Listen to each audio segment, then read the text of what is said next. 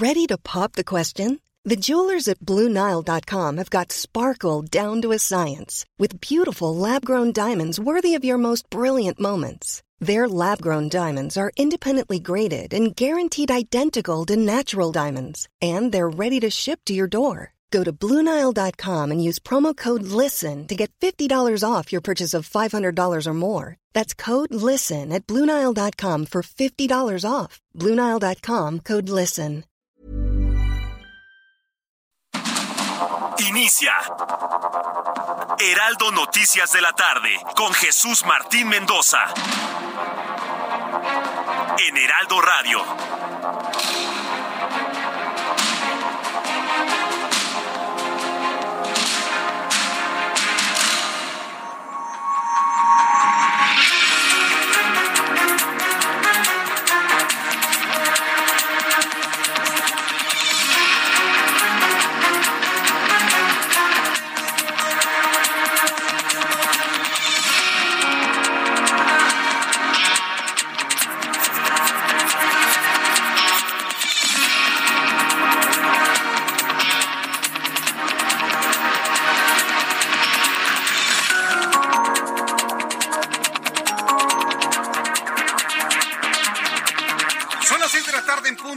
Las seis de la tarde en punto, hora del centro de la República Mexicana. Bienvenidos, arrancamos una nueva semana. Yo deseo de todo corazón que le vaya muy bien en esta semana que estamos iniciando hoy lunes, 22 de mayo del año 2023. Le saluda Jesús Martín Mendoza en esta tarde con las noticias importantes y como siempre le digo, súbale el volumen a su radio, que le tengo la información más importante hasta este momento. Saludamos a nuestros amigos en todo el país a través de las emisoras del Heraldo Radio, también en los Estados Unidos a través de las emisoras de Now Media en Estados Unidos. Amigos en Chicago, gracias por estar con nosotros a esta hora de la tarde. Noticias de México.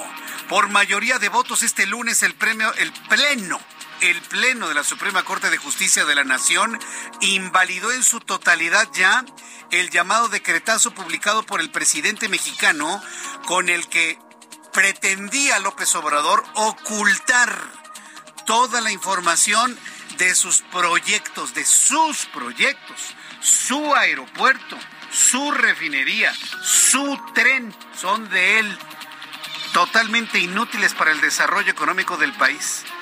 Entonces, bueno, pues la Suprema Corte de Justicia dice, para atrás sus decretazos que determinan que son de seguridad nacional, está obligado a transparentar lo que se está gastando en sus caprichos, en sus proyectos.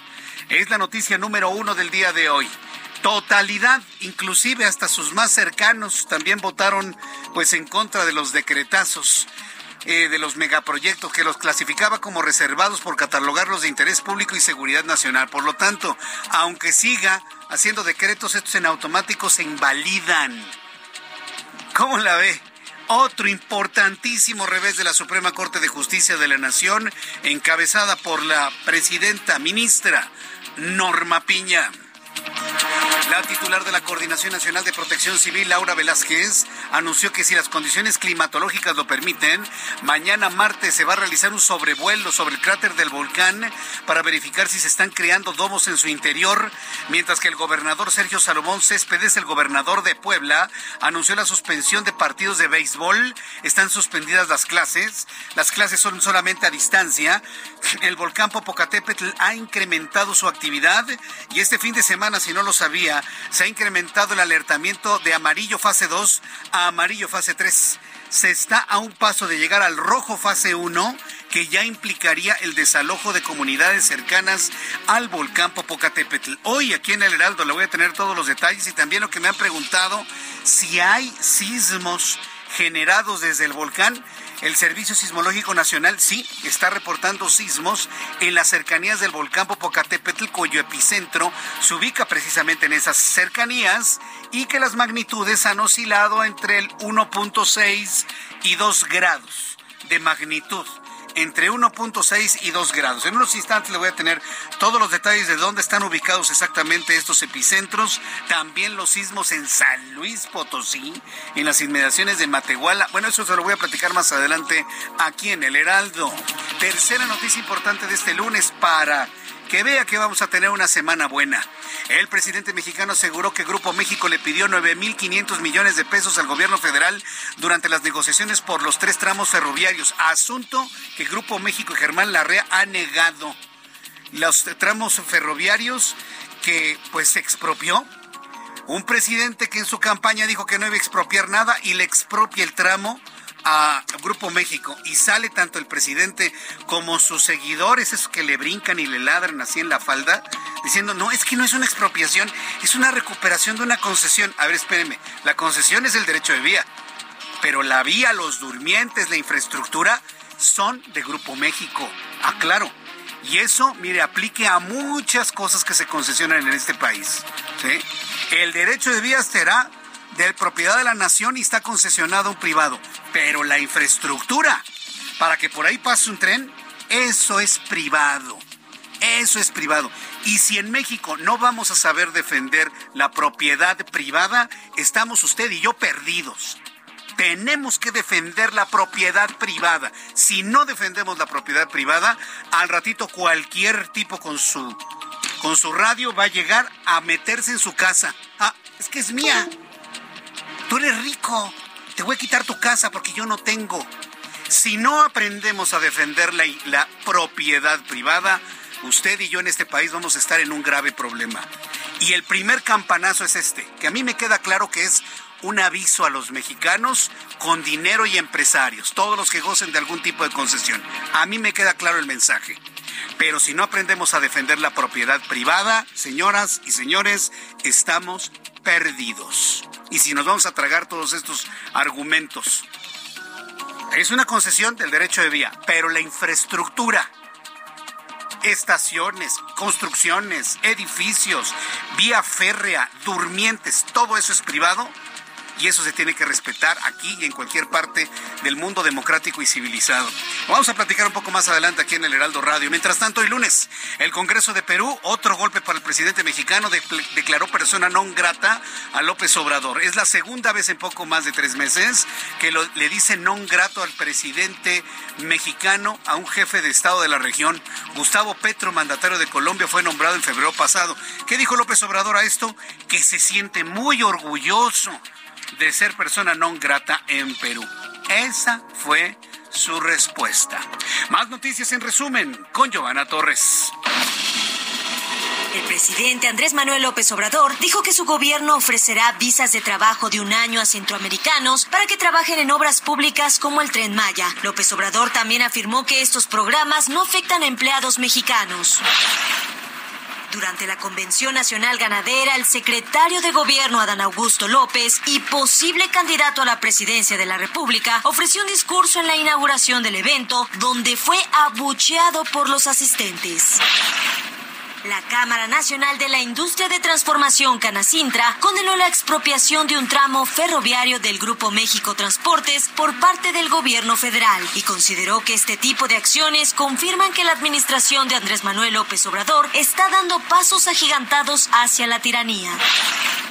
El Instituto Nacional de Transparencia, Acceso a la Información y Protección de Datos Personales sumó 4.498 recursos de revisión pendientes de ser resueltos por el Pleno ante la falta de quórum, informó este lunes la comisionada Julieta del Río Venegas.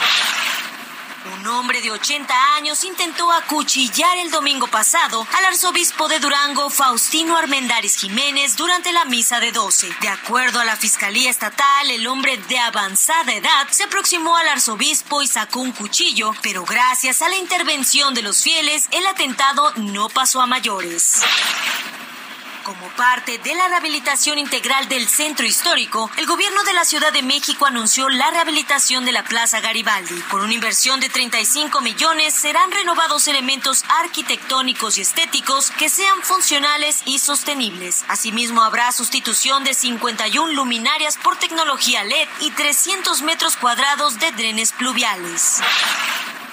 A tres días de ser plantado el nuevo agüehuete en la glorieta de Paseo de la Reforma en la Ciudad de México, un hombre saltó la valla de protección y colocó cemento alrededor del árbol el día de ayer. El sujeto aparece en el video cubierto de la cara y con un sombrero para no ser identificado. Sin embargo, elementos de la Secretaría de Seguridad lo detuvieron varios minutos después. Muchas gracias por la información, Giovanna Torres. Gracias por las noticias en resumen. Son las seis de la tarde con nueve minutos, hora del centro de la República Mexicana. Bien, pues vamos a, revisar la información que tiene que ver con el volcán Popocatépetl. A ver, mucha atención, por favor. Y también amigos que nos escuchan en otras partes del país que nos escuchan inclusive en los Estados Unidos. Usted que me escucha en, eh, en, San, en San Diego, que nos escucha en Los Ángeles, que nos escucha sobre todo en el estado de Oregón, en la ciudad de Seattle, en Chicago, en Houston. ¿Se, acuerdan allá en los ochentas cuando tronó el Santa Elena? ¿Se acuerdan? O por ejemplo, para nuestros amigos que nos escuchan en el estado de Chiapas, en Oaxaca, en Guatemala también que nos están escuchando. ¿Se acuerdan cuando tronó el Chichonal? Dos grandes erupciones en los ochentas. Todos lo recordamos, los que estamos entraditos en años. Para los más chavos que nos escuchan es parte de la historia. Pero para quienes lo vivieron, para quienes se han documentado, para quienes lo han investigado, bueno, pues lo que está ocurriendo con el volcán Popocatépetl, no digo que vaya a suceder igual que el Chichón o que el Santa Elena, pero son volcanes que comparten la misma estructura y el mismo origen geológico que el volcán Popocatépetl.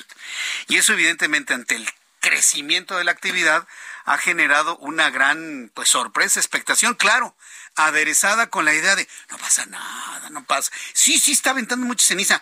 Ya cerramos dos aeropuertos, pero tranquilos, tranquilos, no pasa nada. yo pienso que en esta idea que han tenido todos los gobiernos de toda la historia, de todos los partidos, de todas las ideologías, de nunca decirle nada a los mexicanos para que no se espanten, yo nada más espero que no pase algo que tenga que tomar una decisión de manera urgente. En fin, tampoco le estoy diciendo se corra, ¿no? De ninguna manera. Pero ¿se acuerda lo que nos decía este, Protección Civil la semana pasada? ¿Se acuerdan? No pasa nada, Jesús Martín. No, hombre, si actividades como esas ha habido peores. Están exagerando. No, no, todo está normal. Ya estamos en amarillo fase 3. Ha habido tal caída de ceniza que hasta los aeropuertos de Puebla y la Ciudad de México han cerrado de manera intermitente. Todavía hay alguien que venga y nos diga en un medio de comunicación, no pasa nada, hombre. Esta actividad, hay cualquier cosa. Ya no hay nadie, fíjese. Y nadie que lo crea tampoco. Es un hecho innegable que el volcán está incrementando su actividad. ¿Por qué? Tratar de encontrar una respuesta sería pretencioso por parte de la ciencia.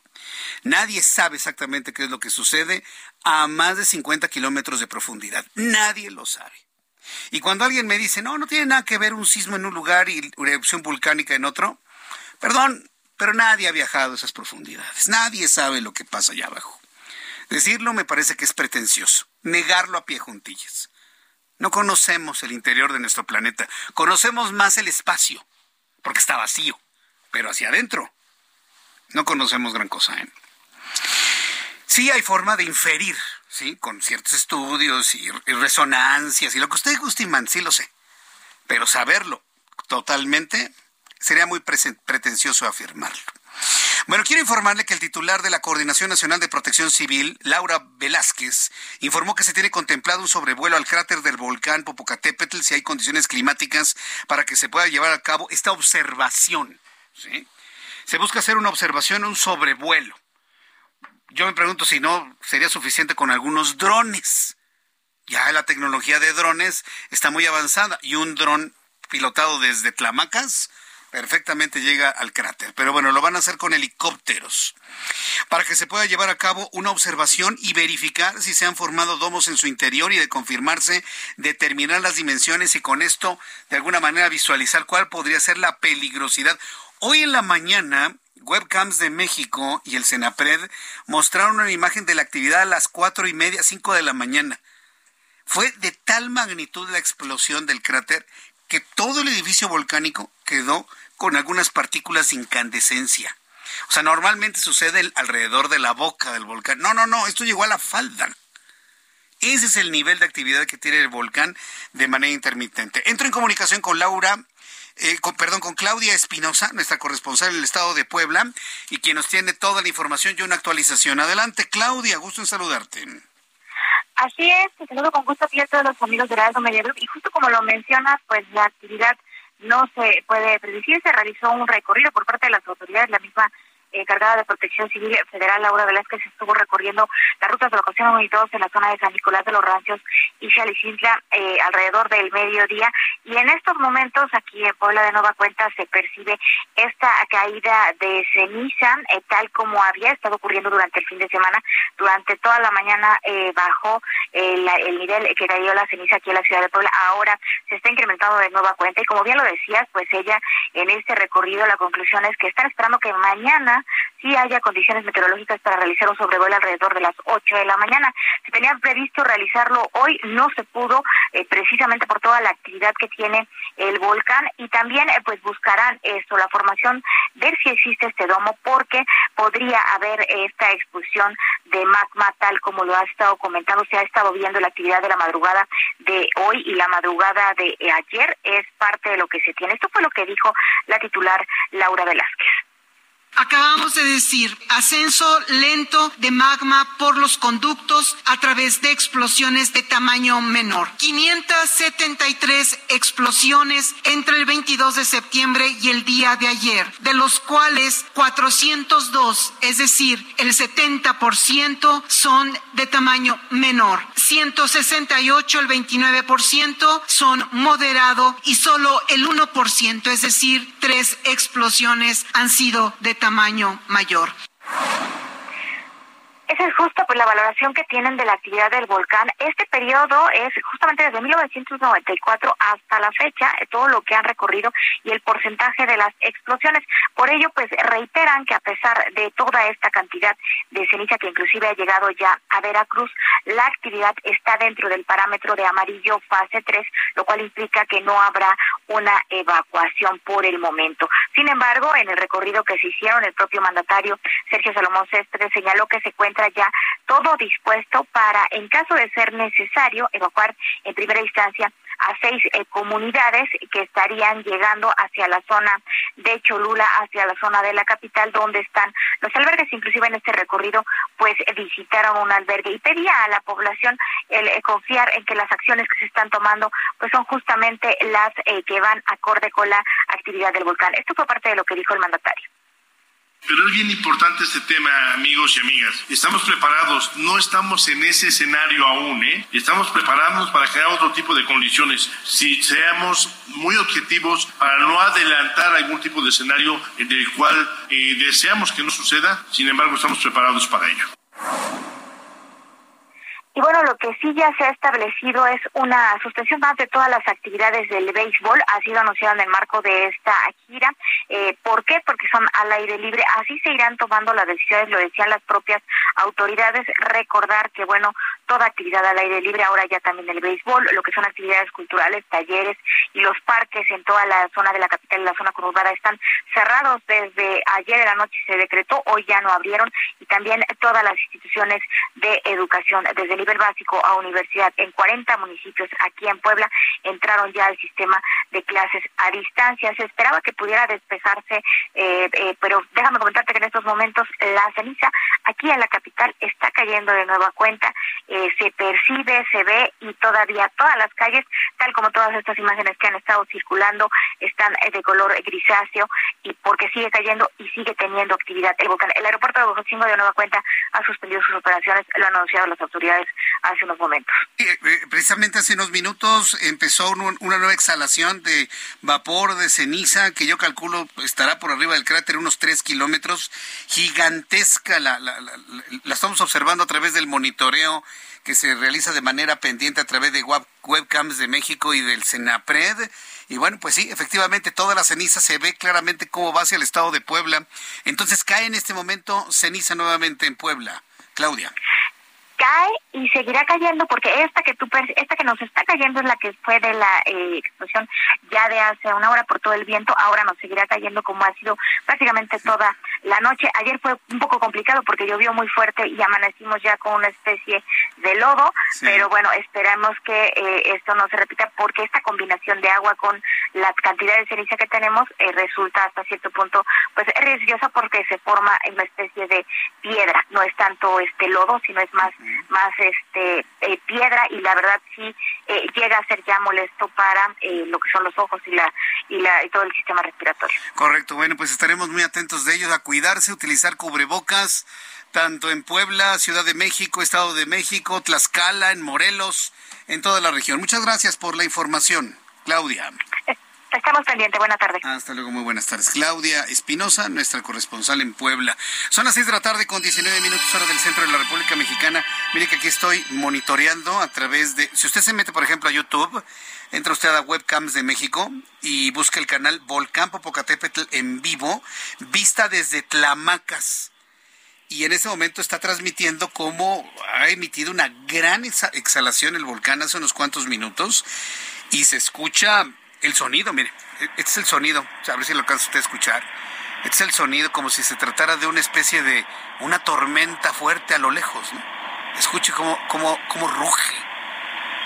Esto es en vivo, en directo, desde el volcán Popocatépetl.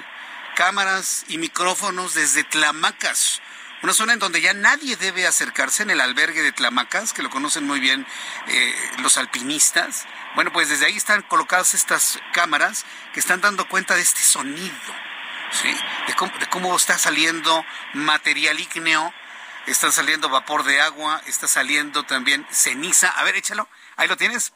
Ya lo pusimos acá en, en la consola. súbele. Este es el sonido del volcán en este momento. Este es el sonido del volcán en este momento. Es como una tormenta a lo lejos.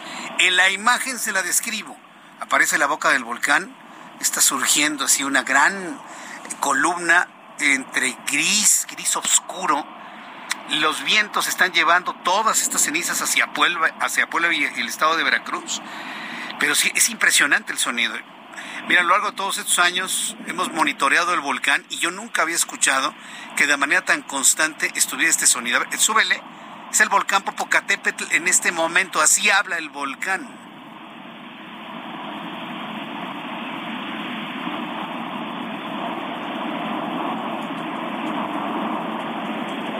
Qué impresionante, ¿no? Pero además también lo que es impresionante es la tecnología. La tecnología de monitoreo, de observación, de buenas cámaras, con buenos micrófonos para poder estar escuchando y viendo en tiempo real lo que sucede con el volcán. Gracias, este compañeros, por ahorita eh, darnos esto en tiempo real, ¿eh? en vivo. Al ratito lo vamos a volver a buscar y vamos a tratar de escuchar qué es lo que sucede con el volcán. Mientras tanto, esta actividad nos ha afectado a todos en mayor o en menor medida. A quien más afectados a quienes necesitan hacer un vuelo, un viaje desde el aeropuerto Hermanos Hernández en, Puebla o también desde el aeropuerto internacional de la Ciudad de México. Debido a la intensa actividad del volcán Popocatépetl, todos los vuelos que tienen origen y destino a la ciudad tienen retrasos hasta de cuatro horas. Incluso algunos siguen en espera, algunos son de plano cancelados, mientras que el aeropuerto de Puebla se mantiene cerrado.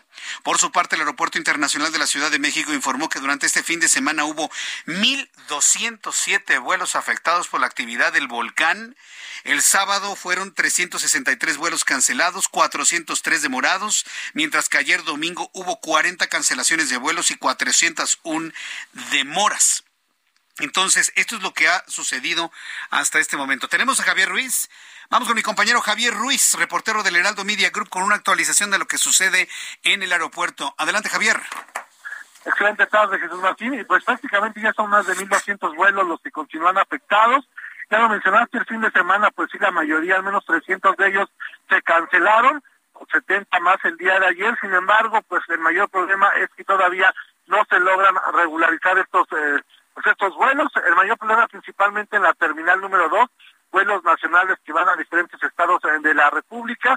Y el mayor problema que hemos encontrado, Jesús Martín, es que pues las aerolíneas no les han dado pues un aviso certero a todos los usuarios pues del aeropuerto que van a, volar, no les dicen eh, cuánto se tarda, cuánto podrían volverlo a programar, realmente hay poca eh, pues información por parte de, de, las aerolíneas y también pues mencionar lo que únicamente ellos mencionan que debido a que esto es un problema natural pues ellos realmente pues no se hacen cargo por supuesto pues de algún alojamiento de alguna comida. Sin embargo pues sí la mayoría de los usuarios que llegan a esta terminal número dos pues exigen principalmente mayor claridad porque pues no les dan pues eh, algún aviso si se va a cancelar, si tienen que esperar, si pueden reprogramarlo, únicamente pues los dejan esperando pues prácticamente en la terminal. Algunos de ellos llegan con dos, tres horas de anticipación, pues principalmente documentan, sin embargo pues no se les da el aviso a que la van a despejar. De momento, Muy el reporte que tenemos. Javier Ruiz, nos mantenemos al pendiente en todo momento para informar al público la situación en el aeropuerto. Gracias, Javier. Hasta luego, buenas tardes, estamos atentos. Hasta luego, buenas tardes. Me pregunta, estuve consultando y me preguntaban unos amigos que por qué algunos vuelos sí despegan y otros no. Lo que pasa es que pueden despegar en el momento que baja la cantidad de concentración de ceniza. Si vuelve a incrementarse, entonces se suspende o se cancela ese vuelo. Voy a ir a los anuncios y regreso enseguida con más noticias aquí en El Heraldo. Escucha las noticias de la tarde con Jesús Martín Mendoza. Regresamos. Continúa Heraldo Noticias de la tarde con Jesús Martín Mendoza.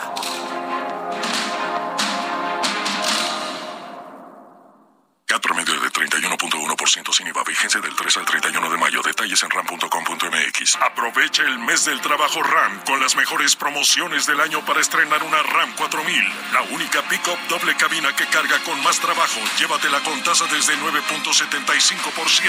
RAM. A todo con todo.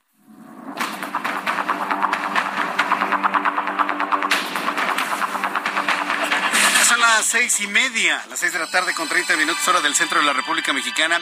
Quiero agradecer a las miles de personas, sí, miles, que nos están escuchando en este momento en el Heraldo Radio en todo el país, en especial en la capital de la República, en todo el Estado de México, en el Estado de Morelos, en Puebla, en el Estado de Morelos. Han incrementado mucho, afortunadamente, nuestros niveles de audiencia. Gracias a su, a su confianza, gracias a que usted está aquí con nosotros. Le agradezco infinitamente que usted nos escuche todas todas las tardes. Me han estado preguntando que si vamos a hacer otra vez una prueba con TikTok. Hasta este momento están evaluando acá mis amigos de sistemas y de, de redes sociales cómo nos fue y ya le estaré informando. Así que mucha paciencia. Yo sé que usted lo que quiere es tener un programa de noticias como este que lo puede escuchar a las 9, a las 10 de la noche, a las 11 de la noche. Eso yo lo sé, ¿eh? Eso yo lo sé. Lo he sabido desde hace mucho, mucho, mucho tiempo. Inclusive quien nos está escuchando, nos escuchan a las 6 de la mañana, 7 de la mañana, yo lo sé. Deme tantita oportunidad de ir madurando este, este sistema para que usted tenga on demand, como le dicen, por demanda nuestro programa de noticias cuando usted lo quiera escuchar. Están en este momento varias personas informándome desde el estado de Puebla la caída de ceniza en este momento. Ya le presentaba el audio del volcán una vez que volvió a generar una exhalación enorme, gigantesca. Esto es otra vez en vivo, ¿verdad? Si tenemos aquí el monitoreo totalmente en vivo, sigue la columna, ¿verdad? Saliendo del volcán. Sí, sí, mire, sigue saliendo la columna de color gris oscuro. Ya ha bajado un poco el sonido, parece que empieza a calmarse, pero los vientos están llevando toda la ceniza, fíjese, hacia Puebla. Afortunadamente los vientos no han ido de oriente a poniente, porque si así fuese, no hombre, tendríamos la Ciudad de México en este momento paralizada. Está paralizado Puebla, está cerrado su aeropuerto y algunas vialidades también. Entonces, le estaré informando de manera oportuna. Bien, en otras noticias, bueno, más que en otras noticias, continuando con el tema del volcán Popocatépetl, vamos con mi compañera Adriana Luna, ella es corresponsal en el estado de Jalisco. El director del Grupo Aeroportuario del Pacífico adelanta que por cenizas del Popocatépetl durante dos semanas habrá suspensiones y retrasos de hasta cuatro horas de vuelos.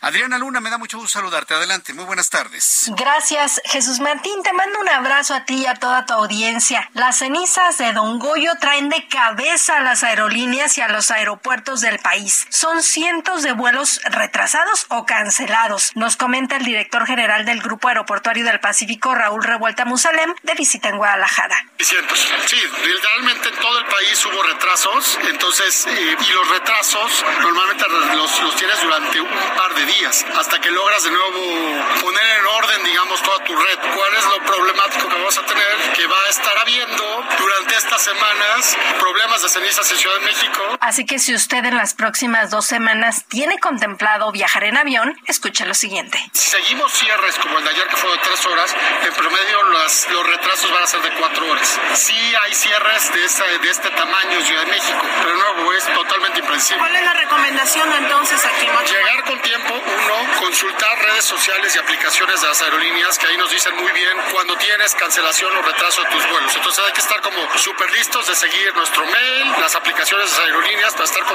contacto directo con la aerolínea. Este fin de semana estuvo cerrado por unas horas el aeropuerto de la Ciudad de México, pero causó afectaciones en todo el país. Y este lunes el de Puebla. Los retrasos en los vuelos son en promedio de cuatro horas, así que empaque también mucha paciencia. Así las cosas, querido Jesús Martín. Les mando un fuerte abrazo. Buenas tardes. A ti también, mi querida Adriana Luna, y a todos nuestros amigos que nos escuchan en Guadalajara a través del 100.3 de FM. Gracias por estar siempre con nosotros, amigos taxistas en Guadalajara. Yo sé que nos escuchan en todo momento. Recuerden que a las 7 todos nos vemos a digitales, ¿eh? El Heraldo de México, por supuesto.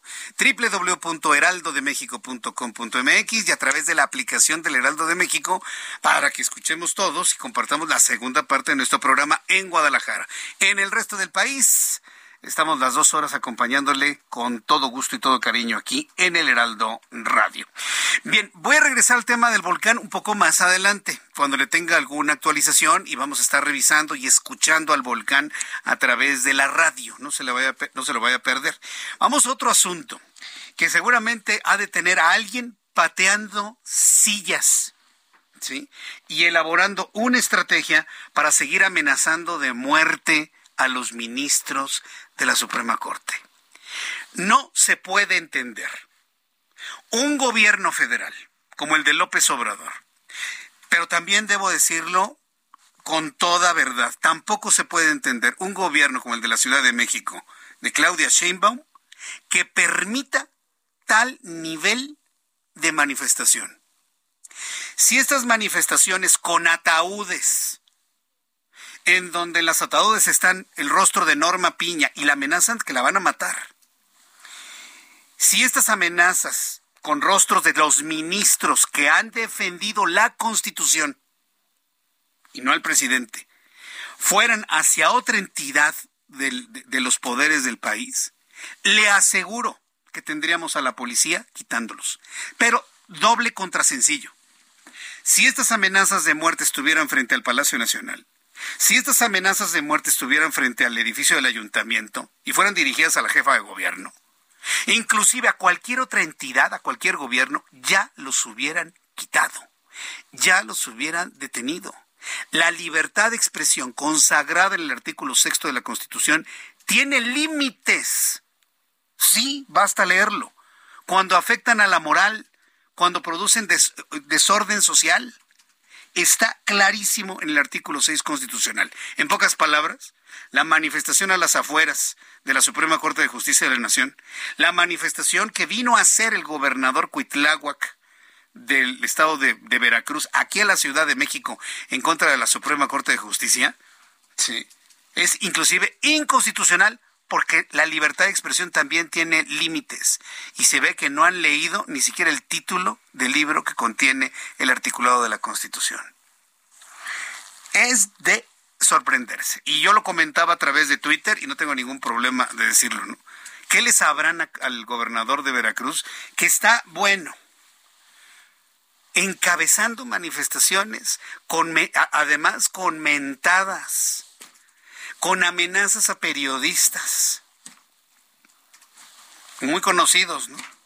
alguien en Twitter me decía, a, ti no se, te, se refieren Jesús Martín, entonces no te oye nadie. No es eso. Afortunadamente no estoy en la fauce de esta gente. Pero así como sucede con ellos, puede suceder, con cualquier otro periodista. Amenazándolos de muerte, amenazándolos que los van a, a, linchar, que ve y chifla no sé qué cosas. Y y bajo el argumento de que es libertad de expresión, los dejan hacer. ¿Cómo la ve? ¿Qué país? No, no qué país, no. ¿Qué gobierno? ¿Qué ideología? ¿Esa es la izquierda que se quiere? Y muchos van a decir, sí, Jesús Martín, porque estamos agraviados por los ricos. Y eso es a lo que le apuesta Morena. aprovecharse del agravio. Y por eso los dejan hacer. Es terrible, pero aún así, aún así con esas manifestaciones que ocurrieron este fin de semana, con esas mentadas de madre, con esas amenazas de muerte, con esas expresiones de ataúdes, aún así, hoy la Suprema Corte de Justicia de la Nación decidió libre defendiendo nuestra Constitución. Con seis votos a favor, la Suprema Corte de Justicia de la Nación estableció la invalidez total y absoluta del acuerdo presidencial que declaró como obras prioritarias y de interés nacional las megaobras del gobierno federal. La invalidez ahora tiene efecto general y no solo en materia de transparencia y acceso a la información pública. Diana Martínez es nuestra reportera del Heraldo Media Group y nos tiene más detalles. Adelante, Diana.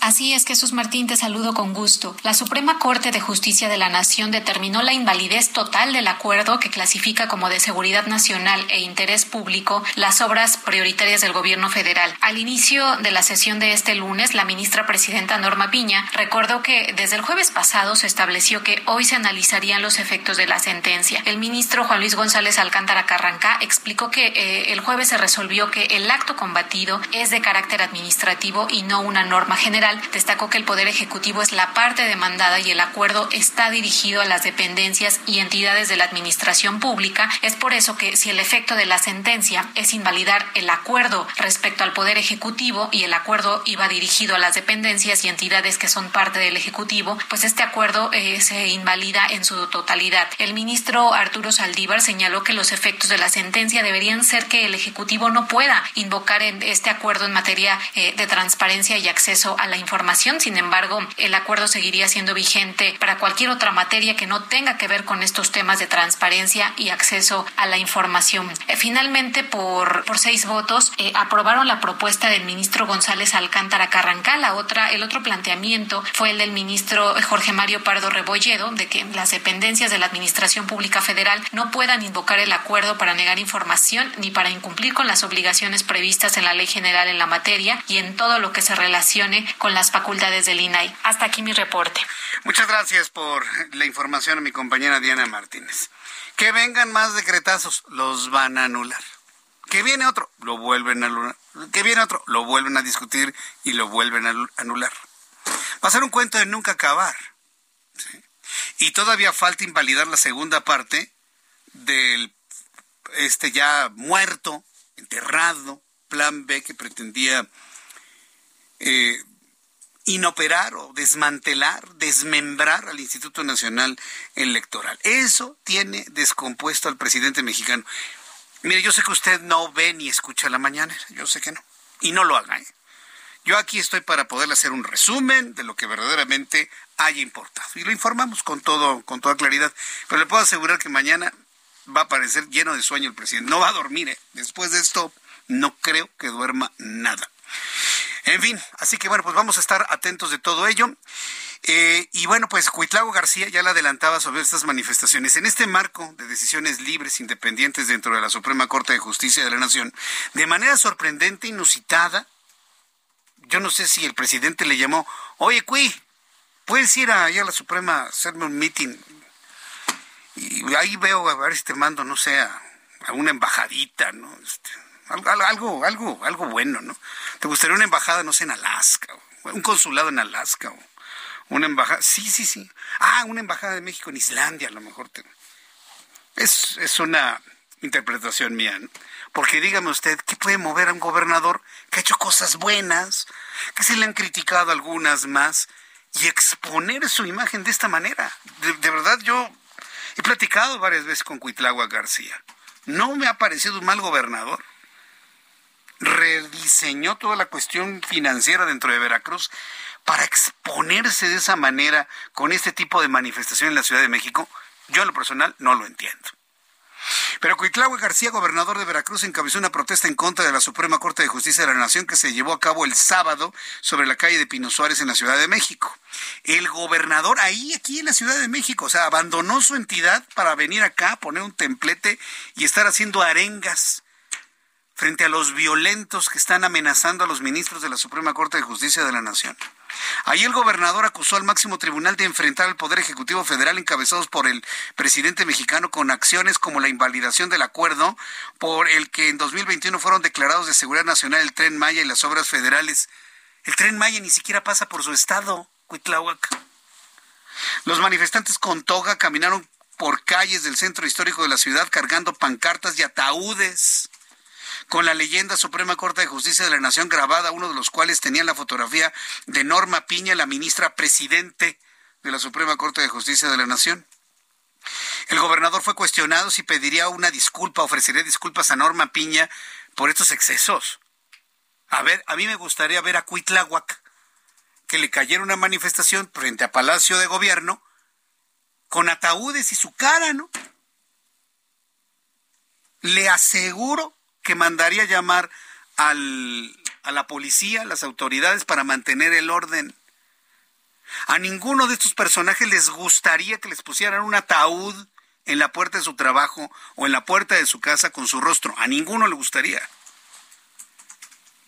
¿O vamos a ser tan permisivos en este país para ese tipo de manifestaciones? Bueno, pues el gobernador se negó a ofrecer disculpas a la ministra. Olvídese que sea ministra. Olvídese que sea presidenta o presidenta. Olvídese que sea Norma Piña.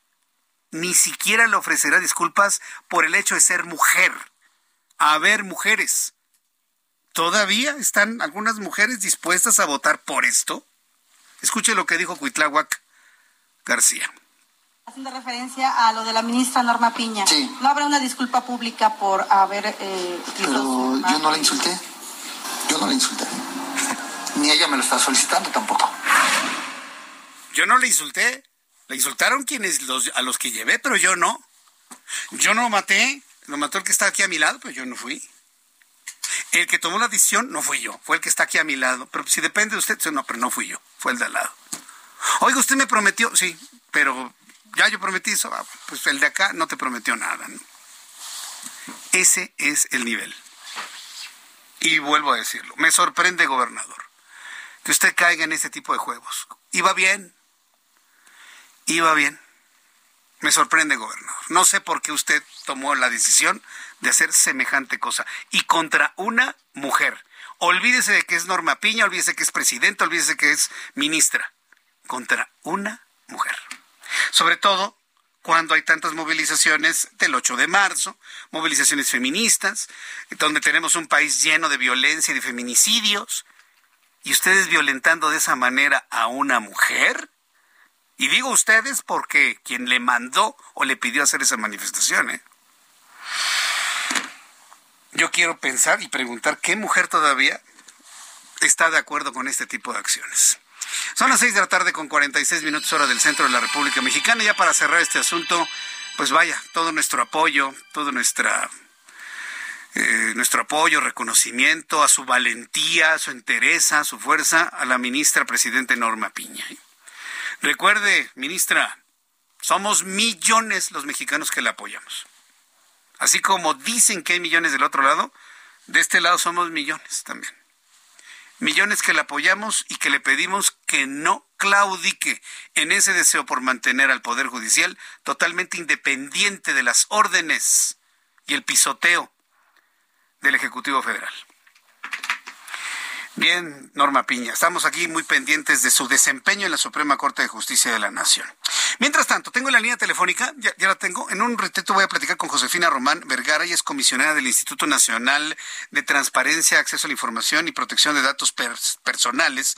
Vamos a preguntarle cuál es la situación del INAI, eh, los expedientes que se les están acumulando, el trabajo y sobre todo pues las diferentes juicios que están obligando al Senado de la República a llamar un periodo extraordinario de sesiones y de esta manera poder determinar y elegir a un, al menos a uno para que sean cinco comisionados y poder sacar todo este rezago, todo este rezago en, materia de transparencia. Mientras tengo comunicación con la comisionada, le informo que la organización Chalecos Amarillos México convocó una movilización el próximo domingo 28 de mayo a las 10 de la mañana con 30 minutos, que va a partir del Monumento a la Revolución al Zócalo para defender a las instituciones y organismos autónomos, entre ellos la Suprema Corte de Justicia de la Nación. Ahí viene otra gran manifestación que va, busca defender a las instituciones de los ciudadanos y a los poderes de nuestra república, porque somos una república, no somos ninguna monarquía ni somos una dictadura, al menos hasta este momento. ¿eh? Vienen manifestaciones, ya estamos en las calles, ya mucha gente está en las calles, ya fuera del Twitter y del Facebook, para poder defender la institucionalidad de nuestra república. Qué momento, ¿eh? Bueno, mientras tanto tengo comunicación con Josefina Román Vergara, comisionada del INAI. Estimada comisionada, ¿cómo le va? Bienvenida, ¿cómo está? Buenas tardes. Hola Jesús, buenas tardes. Gracias por el espacio. Se les está acumulando mucho el trabajo, ¿verdad? 4.500 expedientes por falta de quórum. Alrededor de cuatro, alrededor de 4.500 expedientes entre acceso a la información pública, pero también Jesús en materia de protección de datos personales. Entonces, sí, cada, cada semana nosotros veníamos resolviendo más de 500 recursos los miércoles. Evidentemente, todo el mes de abril no hemos podido resolver medios de impugnación y bueno, ya también hacemos lo mismo con mayo y sumamos más de cuatro mil recursos, efectivamente.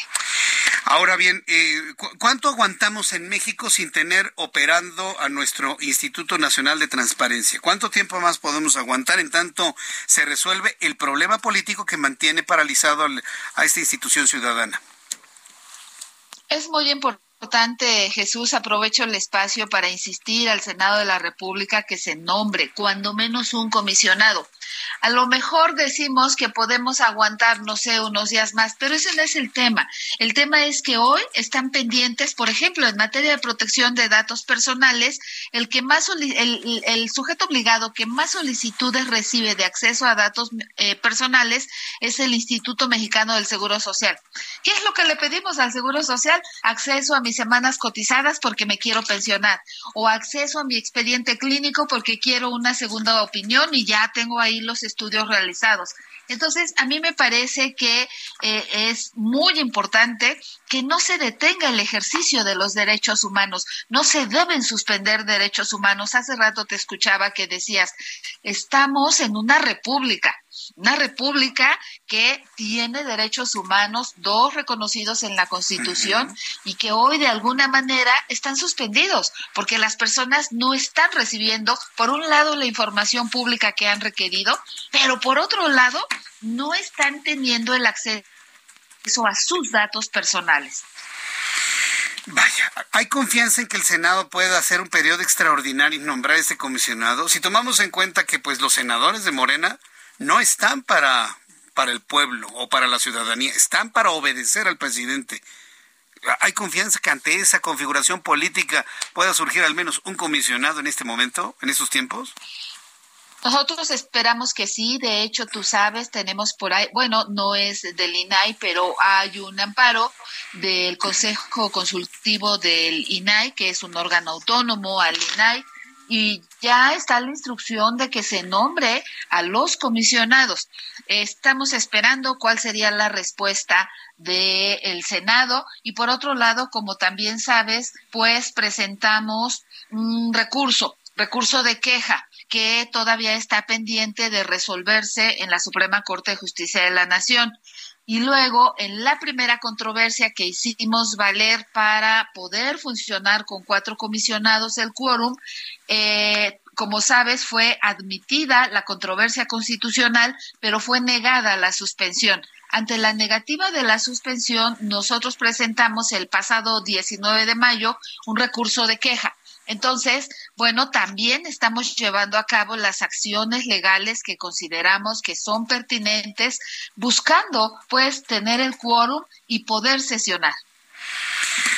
Bien, pues esperemos, no nos resta más que esperar a ver finalmente si esto si esto puede de alguna manera surgir. Me hablaba usted de esperar días. Yo este asunto lo veo hasta que se vaya López Obrador en 2024, ¿eh? Ojalá que no, ojalá que no, Jesús. La verdad es que son derechos humanos y que en una república democrática no debieran suspenderse. Todos los mexicanos y mexicanas tenemos derecho tanto al acceso a la información pública, pero también a la privacidad y a la protección de los datos personales.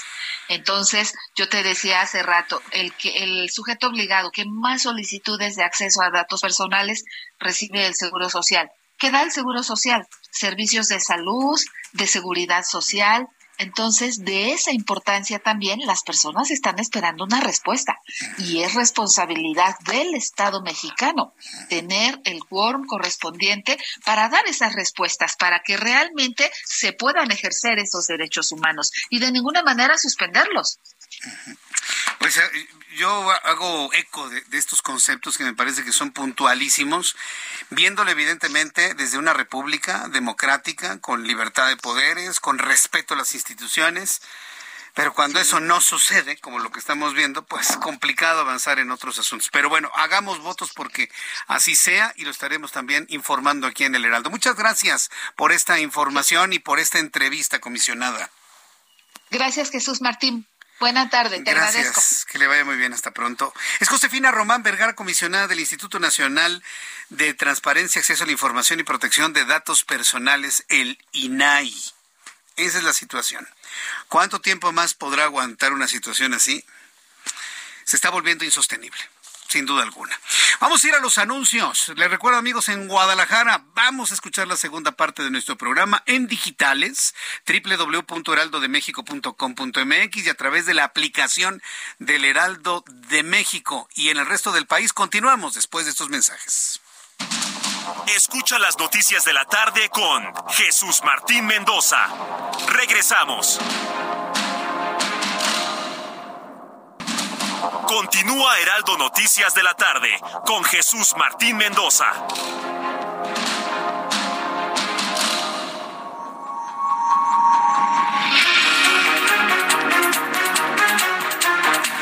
Son las 7 en punto, las 19 horas en punto hora del centro de la República Mexicana. Bienvenidos amigos que nos escuchan en México, en los Estados Unidos también quienes ya nos sintonizan a través de las plataformas digitales del Heraldo de México. Gracias por estar con nosotros. Iniciamos esta segunda hora de información con un resumen de lo más importante, de lo más destacado que ha ocurrido en las últimas horas. En primer lugar, le informo que la organización Chalecos Amarillos Vuelven a surgir los chalecos amarillos México. Ha convocado una gran movilización ciudadana presencial. El próximo domingo 28 de mayo a las 10 de la mañana, a las 10 y media, que partirá de la columna, perdón, del Monumento a la Revolución al Zócalo, del Monumento a la Revolución al Zócalo, para defender a los organismos institucionales y autónomos, así como la Suprema Corte de Justicia de la Nación, el INE, el INAI, todos, y lo está organizando Chalecos Amarillos México. ¿Recuerda usted las protestas europeas de Chalecos Amarillos? Ah, bueno, hay la versión mexicana y es una organización de una gran convocatoria. Chalecos Amarillos no necesita estar dando billetes de 500 pesos, ni frutsis, ni tortas de huevo, de huevo con frijoles, de queso de puerco. No, no, no. No necesita dar tortas de queso de puerco. Basta hacer una convocatoria ciudadana para defender la institucionalidad y nuestra república. En entrevista, la directora de la organización Alejandra Morán Ramírez alertó sobre las protestas que se suscitaron el fin de semana y considera Chalecos Amarillos México que de permitir este tipo de amenazas de muerte a personas como Norma Piña, México estaría en un gravísimo problema por la pérdida del Estado de Derecho. Así que en eso se fundamenta la convocatoria para el próximo domingo 28 de mayo, 10 y media de la mañana, no, no, la columna no, es el Monumento a la Revolución, sí, el que se encuentra ahí en Avenida Insurgentes Centro, en el Monumento a la Revolución.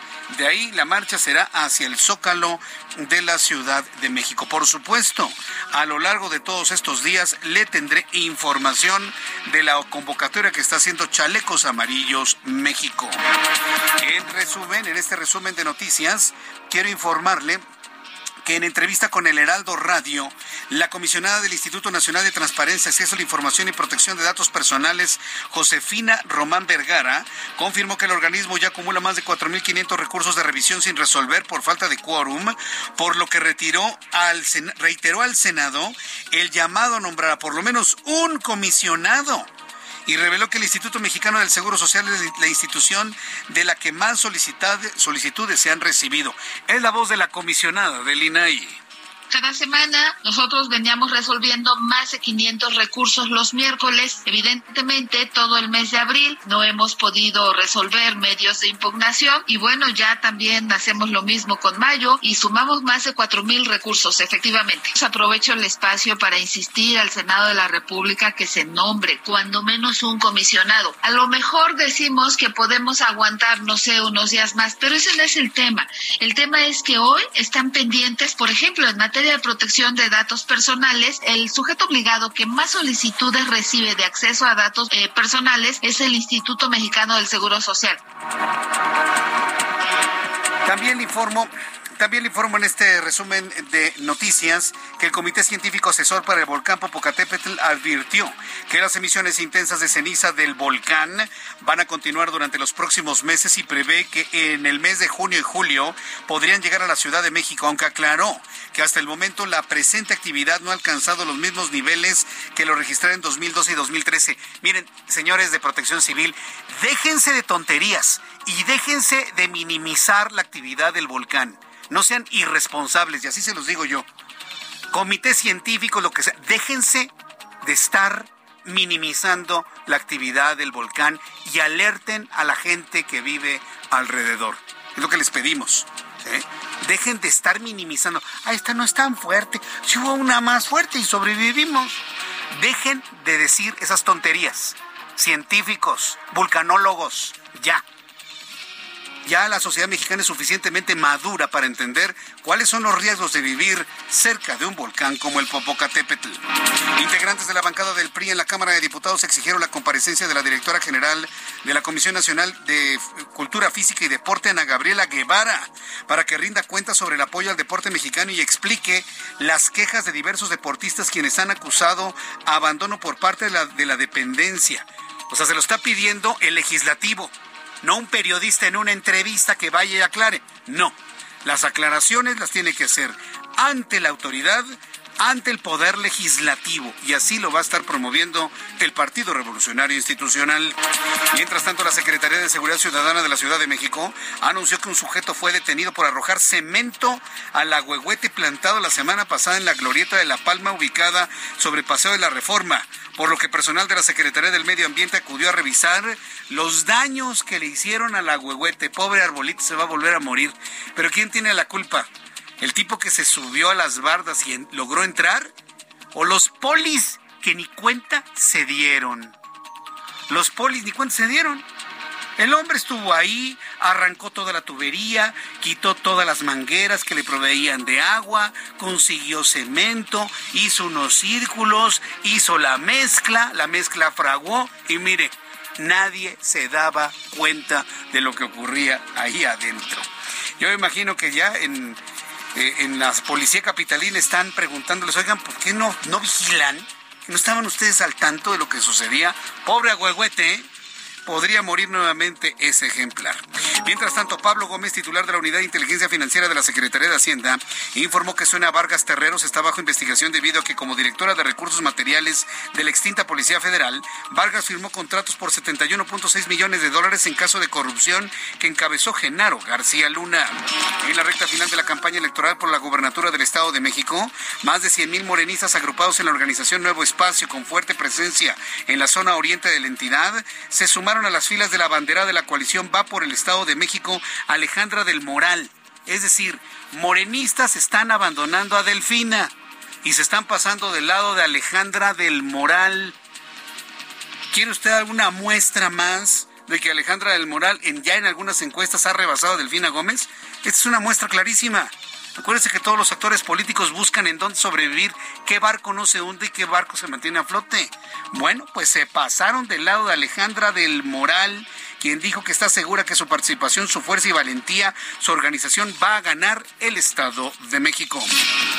Miles de salvadoreños han acudido a las afueras del estadio Cuscatlán para depositar flores, veladoras, camisetas de los equipos Alianza y FAS para rendir homenaje a los dos aficionados muertos y más de 100 heridos que dejó una estampida ocurrida la noche del sábado durante el partido de liga que sostenían ambos clubes. La agencia de noticias EFE, la agencia francesa de noticias, ha revelado que durante el primer trimestre del año total de 41.368 migrantes, principalmente salvadoreños, hondureños y guatemaltecos, fueron deportados a sus países de origen, lo que representa un 21.8% menos a lo largo de todo el 2022, de acuerdo con datos de la Organización Internacional para las Migraciones. Tras una nueva erupción, el volcán Etna de Italia, sí, también el Etna en Italia, del otro lado del mundo, está haciendo erupción, lanzó más de 10 kilómetros de lava, dejando una gruesa capa de ceniza sobre la pista de aterrizaje del aeropuerto de Catania. Sin embargo, este lunes las actividades de los vuelos regresaron a la normalidad luego de las cancelaciones de este fin de semana. Ayer en la semifinal de vuelta del clásico del fútbol mexicano entre el América y Chivas se guardó un minuto de silencio por la tragedia ocurrida en El Salvador que ya le he comentado. Eh, ubicado esto en el Estadio Cuscatlán, ubicado en San Salvador. Son las noticias en resumen. Le invito para que siga con nosotros. Le saluda Jesús Martín Mendoza.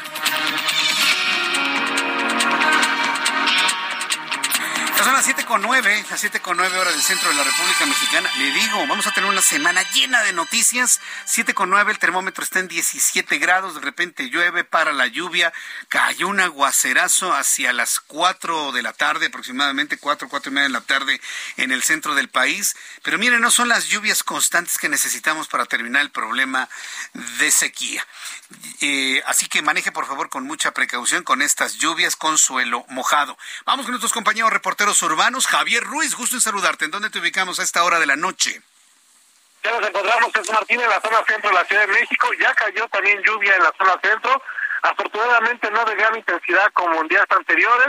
Sin embargo, sí provocó algunos encharcamientos, principalmente sobre la calzada San Antonio Abad, para quien deja atrás Lucas esto en dirección hacia el eje 3 sur más adelante para continuar al viaducto Miguel Alemán. En el sentido opuesto vamos a encontrar todavía buen avance vehicular sobre San Antonio Abad, incluso es una buena alternativa para quien viene de la calzada de Tlalpan y para quien desea llegar hacia la avenida 20 de noviembre. Y en lo que corresponde a la avenida Doctor Río de la Loza y su continuación para Servando Teresa de pues el avance un poco complicado, al menos para cruzar el eje central Lázaro Cárdenas, más adelante llegando al mercado de Sonora, donde tenemos actividad comercial, y tendrá que superar la zona del eje 3 Oriente todos los automovilistas para que la circulación mejore en dirección hacia el circuito interior. De momento, Jesús Martín, es el reporte que tenemos. Muchas gracias, Javier.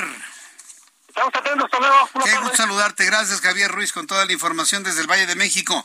Mario Miranda, ¿en dónde te ubicamos? Buenas noches. Hola, ¿qué tal Jesús Martín? Buenas noches. Pues te informo que debido a las fuertes lluvias y vientos que se registraron esta tarde en varias alcaldías como Benito Juárez, Álvaro Obregón y Magdalena Contreras, se registró la caída de varios árboles como en la calle de Orinoco, esto en la colonia Portales de la alcaldía Benito Juárez, donde un árbol de aproximadamente 15 metros de altura cayó al interior de un domicilio sin que se registraran personas lesionadas. Al lugar arribaron bomberos y protección civil quienes seccionaron y retiraron los troncos y las ramas del interior del domicilio. Posteriormente también se registró la caída de otro árbol, lo que es en la esquina de Francisco G. Miranda y Periférico, esto en la colonia Lomas de Plateros de la alcaldía Benito Juárez donde también acudieron equipos de vigilancia, quienes seccionaron el árbol, tampoco se registraron personas lesionadas. Jesús Martín, pues una tarde de trabajo para los equipos de emergencia debido a las fuertes lluvias que se registraron esta tarde. Jesús Martín, es la información al momento. Muchas gracias por la información, Mario. Seguimos pendientes, buenas tardes. Hasta luego, muy buenas tardes. Pues sí, son, fuertes lluvias, pero a manera de chubasco, ¿no? Cae el chaparrón, ¡pum! Y ya, se para, pero por completo. Y ya, no cae ni una sola gota lluvia ensucia coches, ¿no? Como decimos quienes andamos en los autos en la Ciudad de México. Lola, ahorita que está la, ceniza volcánico, pero en serio, no, hombre, los autos están. No vaya a limpiar su auto con un trapo. Si llega usted a la esquina de un semáforo y salen estos con los plumeros que le dicen, dígales que no, tiene ceniza, porque si no le van a dar un rayado a la pintura que para qué le cuento. ¿eh? No, no, no, no acepto ahorita nada de eso. Yo sé que en este momento los, eh, bueno, hay que entender que el volcán Popocatépetl emite ceniza, la ceniza raya y la única forma de quitarla de manera eficiente es con agua. Nada más. Yo sé que el horno no está para bollos, para estar gastando agua, pero es la única forma para eliminar la ceniza y que no se raye la pintura de su auto.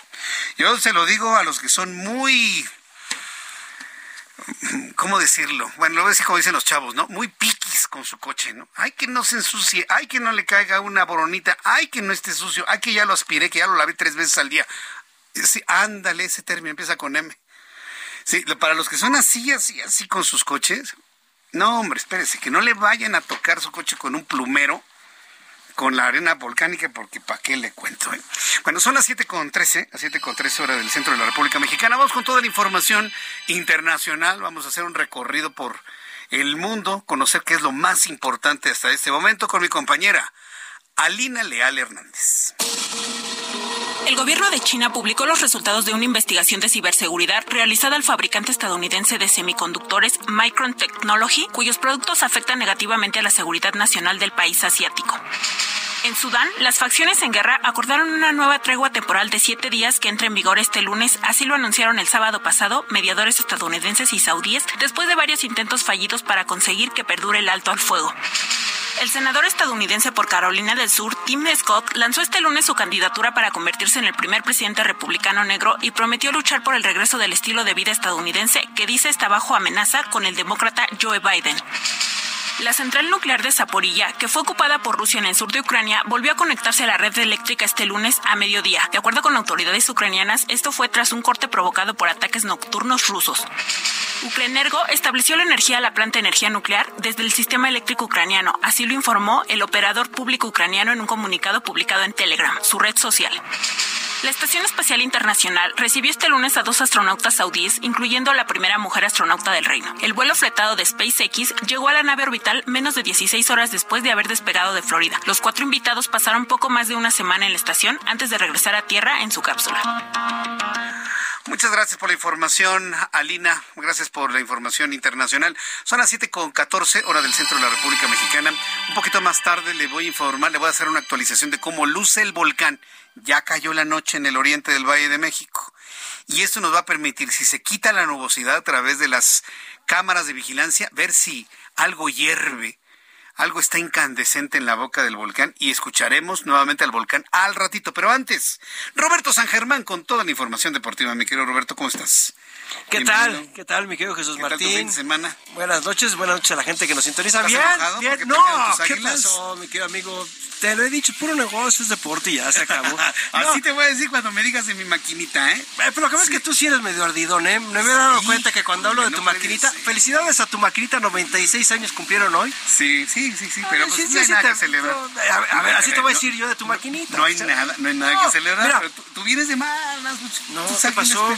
Mira, te lo voy a decir Ver, no dejé de comer, no dejé de dormir. No, no algo, la nada, quincena, la nada, cabellera. No, no, no, amigo. Nada. Nunca apuesto porque luego es difícil cobrar. Fíjate que Gabriela Prieto, tú la conoces. Sí, claro. Da deportes en televisión. Sí, sí. No sé qué tanto apostó y ganaron sus chivas. Mira, que si hubiera ganado el América, la hubiéramos visto hoy con la playera de y América. todo. Sí. Ya había pues, comprometido eso a cuadro, ¿Sí? ¿eh? Ah, Sí. bueno. No, mira, yo no, no apuesto Se porque salvó, luego, ¿eh? luego cobrar cuesta, ¿eh? Hasta Sí. pierdes amistades. Pero bueno, eh, la situación sí, ayer América le dieron un repasón, los bajaron de su nube. Desde San Luis les habían bajado su nube, jugaron muy mal de local contra San Luis. Ya se fue el entrenador después de lo vergonzoso de ayer. Sí, qué forma de renunciar. No, ¿eh? no, no. Sí, Álvaro Fidalgo, también el jugador español, se hace expulsar de manera tonta. Chivas vino a lo que tenía que hacer, a meterle mucho producto de gallina, buen fútbol, y le dieron repasón al América. Y el América tiene que entender que tiene que hacer cambios, pero ya fuertes dentro de la institución, no nada más el equipo, dentro de la institución. Y uno de los responsables tiene nombre y apellido, se llama Santiago Baños. Ha sido un fracaso su gestión. ¿Ok? Ya se fue el Tan Ortiz, tres semifinales perdidas. Sí, podrá tener 50 partidos dirigidos, 35 victorias, 9 derrotas y lo que tú quieras. No fuiste campeón.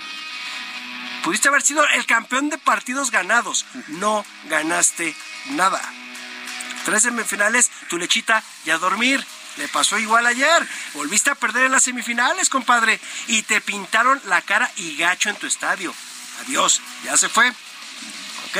América está fuera. Se repite la final del 2017. Chivas Tigres. Veremos a quién ponen. Algo que no puede hacer la Federación de Fútbol es poner a José Luis Santander. Son capaces de otra vez repetir este árbitro que ya aceptó que se equivocó en ese partido al no marcar un penal clarísimo para los Tigres. ¿Y de qué depende que lo elijan, no? Ay, bueno, pues ya sabes que aquí no las gastamos. De la mala leche. Pues ya, sabemos, pues, no sé, ya sabremos. Pero bueno, aquí las Chivas. ¿Y sabes qué es lo más curioso del asunto? Que van a ser las mismas fechas de ese título. Son los mismos días. Los Coinciden jueves y domingo. Las mismas fechas, las mismas horas. Las mismas fechas, las mismas horas, los mismos días. Los mismos días de mayo. Pues nada más falta coincidir el mismo árbitro. Eh, y el mismo resultado, que fue campeón el equipo de Chivas. En tres ocasiones que se han enfrentado Tigres y Chivas, Tigres no les ha podido ganar en las cuestiones de finales. Así que ya veremos en estas instancias, ¿no? Felicidades a los dos equipos. Tigres eliminó a Rayados, también Rayados se murió de nada igual que América. Les dio miedo la localidad, raro, pero bueno, a ver qué pasa. Se habla de que América ya está dejando ir algunos jugadores. Roger Martínez se va, vino a robar al fútbol mexicano y de a lo lindo, cinco temporadas, no hizo nada el colombiano. América tiene que quitar a varios que ya no tienen nada que hacer ahí. Uno de ellos es Miguel Ayun. Yo aquí lo dije, ¿eh? Si América era campeón con Miguel Ayun, yo me callaba y ya no volvía a decir nada en micrófono. Así me la jugué y la verdad es que es cierto. Miguel Ayun es de los primeros que se tiene que ir, igual que, este, ¿cómo se llama? El lateral izquierdo de América, que también ayer dio vergüenza Fuentes. Jonathan Dos Santos seguramente se va. Oscar Jiménez, otro portero que es malísimo, también se tiene que ir. Y hay varios jugadores de América. Pedro aquí no quiere salir del equipo, pero porque a él lo extorsionaron y se quiere ir de la capital, se quiere a otro estado o al fútbol internacional, a otro lado ya se quiere regresar el peruano. Este, hay situaciones así, espantados. Pues, seguramente se tiene que ir Viñas. Tiene que haber una limpia completa en la estructura de la América. Pero ya, dejando ese tema, los partidos van a ser jueves y domingo, amigo. No han dicho las fechas. Sí, pero además hay otra los horarios, pero seguramente van a ser los mismos horarios que esa final. Hoy hubo junta de dueños. ¿Y qué crees, amigo? ¿Crees que se acabó la mediocridad? No, pues lo que no, tú me has dicho que es negocio, ¿no? Exacto. Ahí te va la nueva. A ver, ¿qué pasó? Súbale, como dice Jesús Martín, súbale a su radio. Vamos a darle la primicia del repechaje del fútbol mexicano. A ver, échale. Pasan los primeros seis. Bravo. Y va a haber un Final Four Final Four, ¿qué Ah, espérate, pues hay que decirlo así con emoción, como la NCAA, el básquetbol de los Estados Unidos. Los cuatro mejores llegan y ahí sí sale un campeón. Aquí van a pasar el 7, el 8, el 9 y el 10. Ah, Chécate la nueva. Espérate, es que le estás dando la emoción. Bombos y platillos tiene producción. A ver, ¿tienes un bombo y platillo? Por favor, a, ver, todo lo tiene, pero bueno, seguimos. Le hacen... Ahí te... ¡Pum! ¿No? Bueno, el séptimo contra el octavo van a jugar. El que gane se va a enfrentar al que gane del noveno y el, décimo. Y de ahí, esos dos van a jugar contra los primeros seis. Se queda el repechaje en el fútbol mexicano, señores. La porquería sigue a todo lo que da. La mediocridad. Se queda el repechaje. ¡Ah! Y ahí te va otra.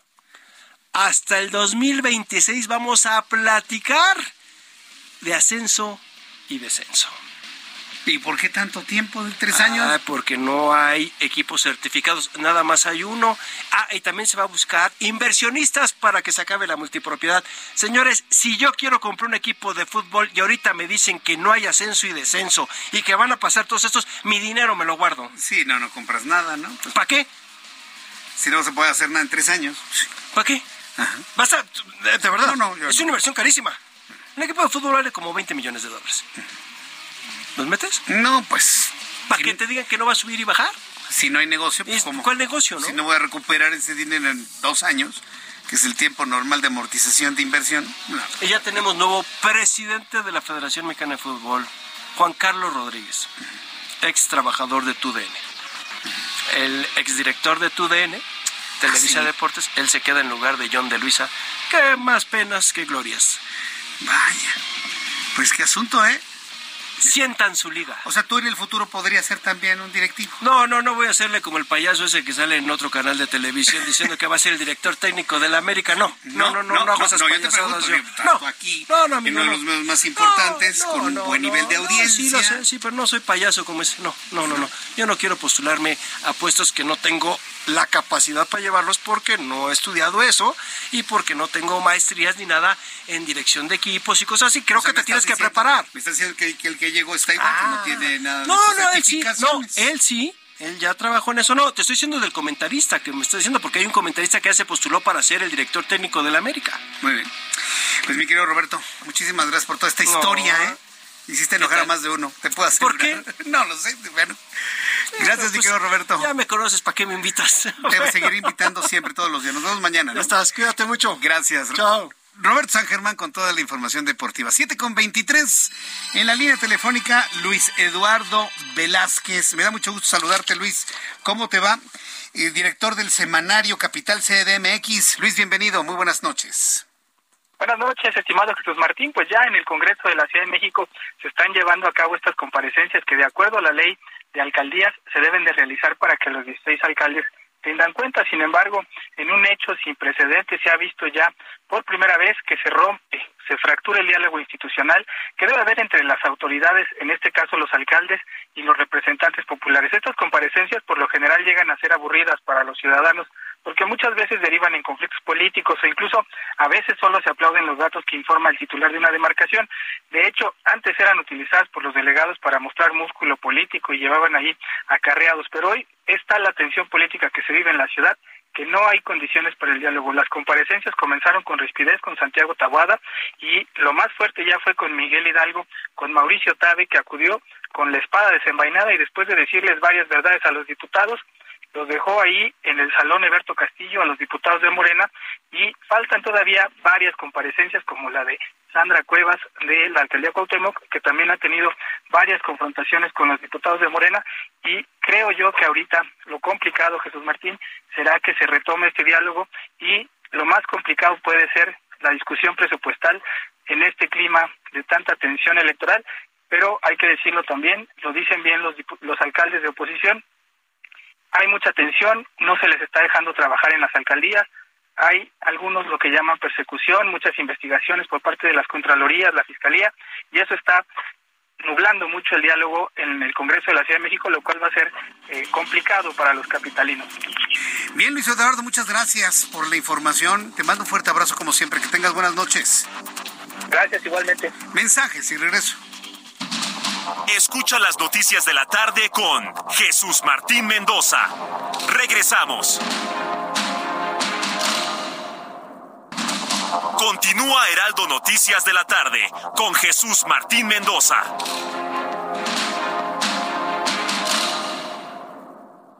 CAT promedio de 31.1% sin IVA. Vigencia del 3 al 31 de mayo. Detalles en ram.com.mx. Aprovecha el mes del trabajo RAM con las mejores promociones del año para estrenar una RAM 4000. La única pick-up doble cabina que carga con más trabajo. Llévatela con tasa desde 9.75%. RAM. A todo con todo.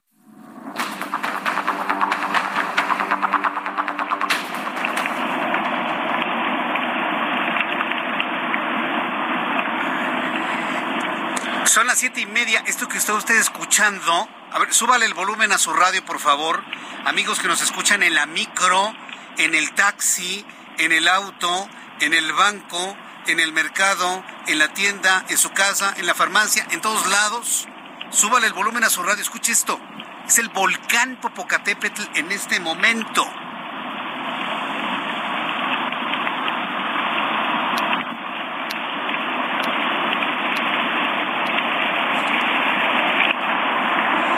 forma de hacer erupción. Hace unos instantes inició un nuevo momento de erupción. En las imágenes que nos envía el Centro Nacional de Prevención de Desastres y también Webcams de México en su en su eh, cámara y micrófono colocado en la zona de Tlamacas, se observa un volcán más o menos nevado con una ligera capa de, de hielo, pero en el volcán una incandescencia constante, es un caldero eh, son lenguas de fuego. Mire, si toma en cuenta usted, si lo está viendo a través de YouTube, que la boca del volcán tiene aproximadamente entre 180 y 200 metros de diámetro. Estas lenguas de fuego alcanzan fácilmente entre 30 y 50 metros de altura y pedazos incandescentes que llegan a caer hacia los lados del cráter del volcán. Impresionantes imágenes de una actividad constante que tenemos en este momento del volcán Popocatépetl. Súbale el volumen a su radio, porque tengo en la línea telefónica al maestro Carlos Antonio Gutiérrez. Él es director de investigación del Centro Nacional de Prevención de Desastres. Estimado maestro Gutiérrez, gracias por tomar la comunicación. Buenas noches. Buenas noches, mucho gusto saludarles. Está impresionante la actividad del volcán Popocatépetl, constante y con material ígneo visible en las imágenes de monitoreo del volcán Popocatépetl. ¿Qué ha pasado con el volcán en estos últimos días, desde las investigaciones que ustedes han realizado? Sí, bueno, con el monitoreo que hemos estado haciendo desde hace ya casi 30 años, eh, vemos cuáles son las señales y el comportamiento del volcán. Les comento concretamente que desde septiembre del año pasado veníamos viendo un aumento gradual de la actividad.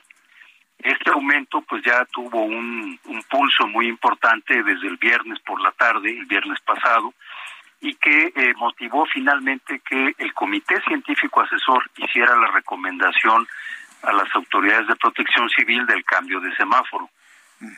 Sí, todo eso está muy bien, pero eh, digamos en cuanto a los ciclos que hemos conocido del volcán desde 1994, eh, ¿en qué momento se encuentra en este momento el volcán? ¿Coincide con la, periodicidad de incremento de actividad que ha presentado en estos años?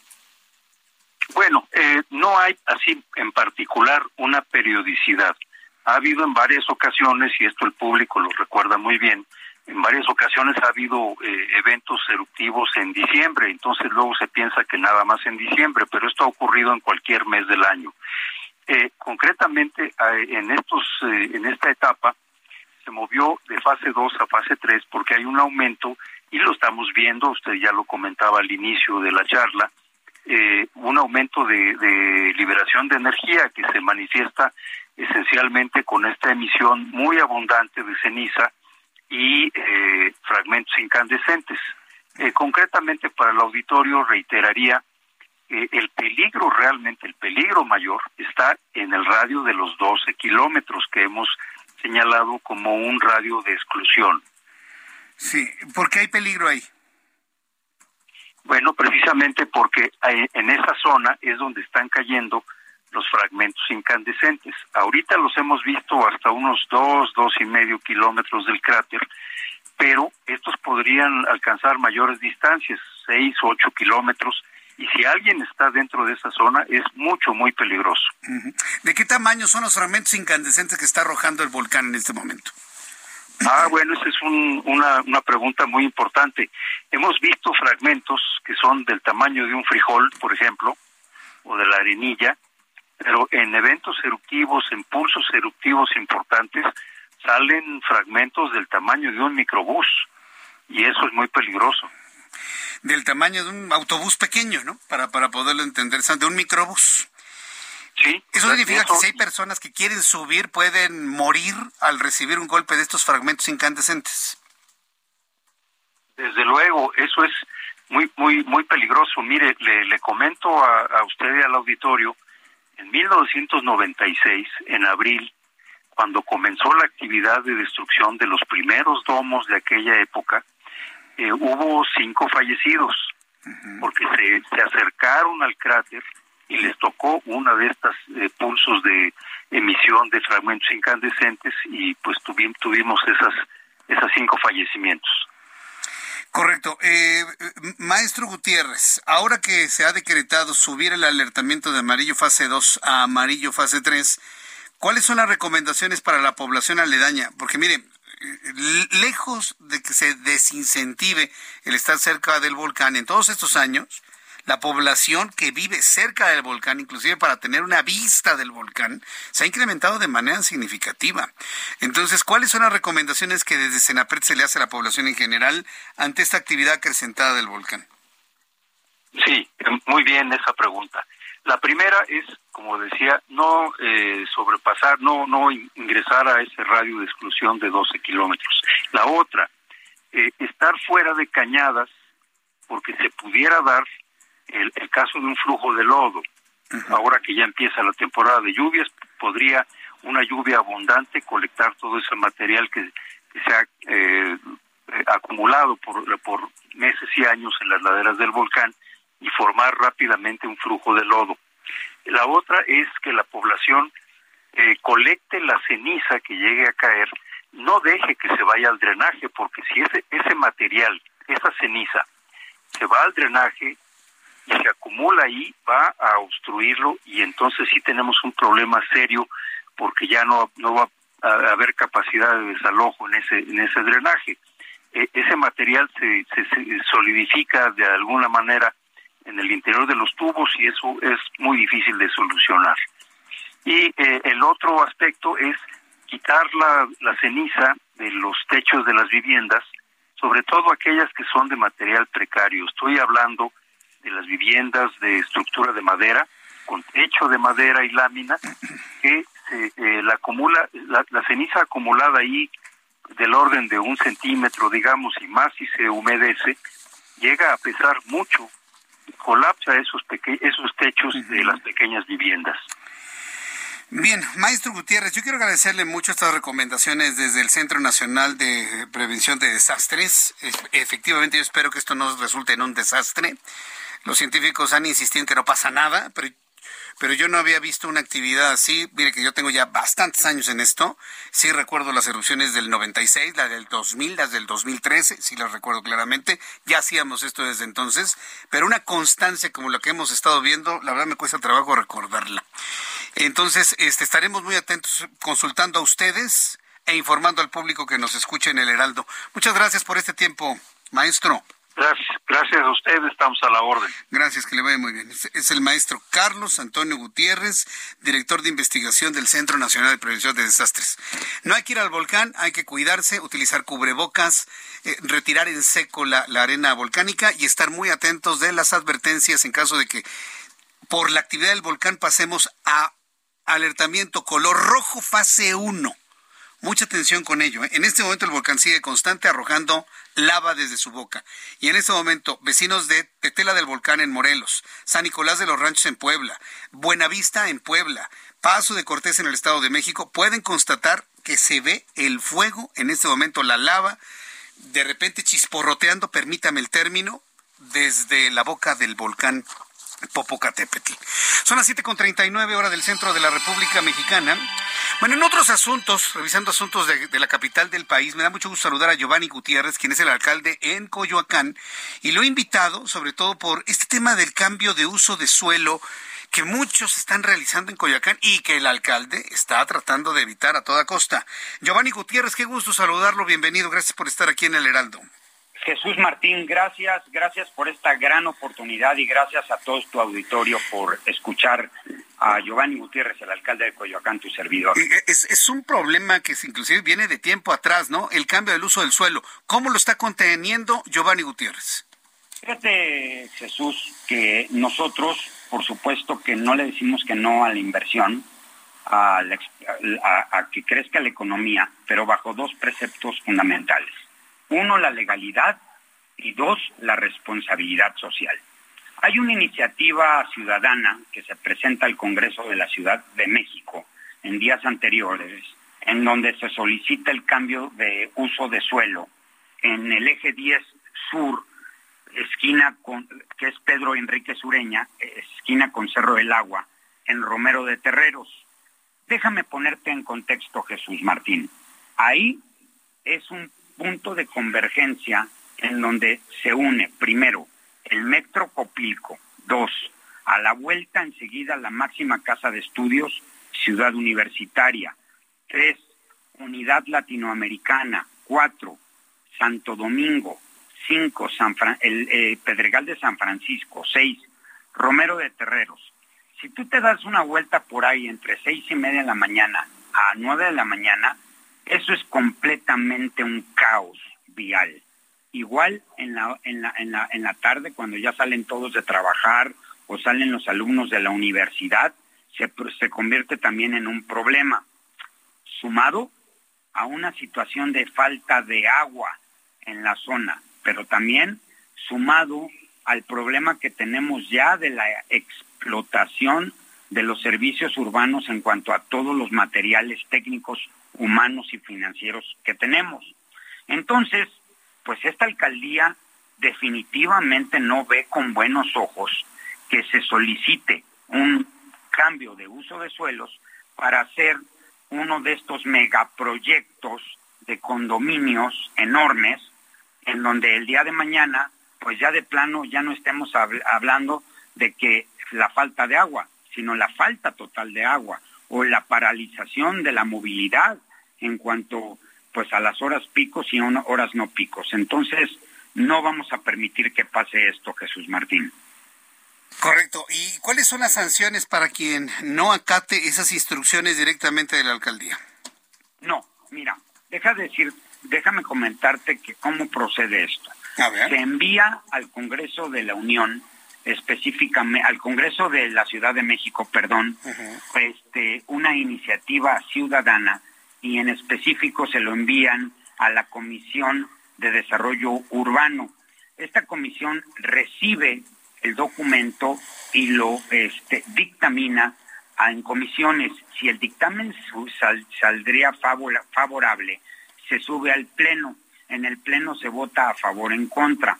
Nosotros, ¿qué estamos haciendo? Nos estamos juntando con vecinos para que de manera muy respetuosa, respetando la división de los poderes, exhortemos a las y los diputados a que voten en contra de esta este, iniciativa ciudadana y que el uso de suelo quede tal y como está. Ahora en este momento se encuentra una cadena comercial en esa esquina y nosotros pues preferimos que se quede como está como una cadena eh, comercial y no cause más problemas eh, a los vecinos, Jesús Martín. Bien, pues Giovanni, eh, ¿algún mensaje para la población en general que quiera de alguna manera pues conocer más de, esto y de qué manera pues de tener algún cambio que, en el cual no estén de acuerdo? Déjame comentarte que los vecinos pueden contar con que tienen un alcalde que es su aliado, un alcalde al favor un alcalde que siempre va a estar acompañándolos en todos los procesos y pues nos reuniremos mañana mismo con la comisión y con algunos vecinos este, que representan estas zonas para expresarle al diputado, sobre todo presidente de esta comisión, la inquietud. Y te puedo ir adelantando algo. No va a pasar el proyecto, la alcaldía no lo ve con buenos ojos y por supuesto que no se va a hacer esta mega obra, cuenten los vecinos que tienen un alcalde como aliado. Bien, pues estaremos muy atentos de ello. Preguntaré a los vecinos también sobre esto y cualquier cosa, pues estamos nuevamente en comunicación. Estimado Giovanni, qué buena oportunidad de poder platicar aquí en el Heraldo. Gracias, gracias por esta atención, Jesús Martín, y por sobre todo que los vecinos conozcan que la opinión del alcalde es completamente en contra. Correcto, gracias, Giovanni. Un fuerte abrazo. Un fuerte abrazo. Gracias. Hasta luego, gracias. Pues ahí está eh, Giovanni Gutiérrez y llevaremos seguimiento a esta, a esta denuncia.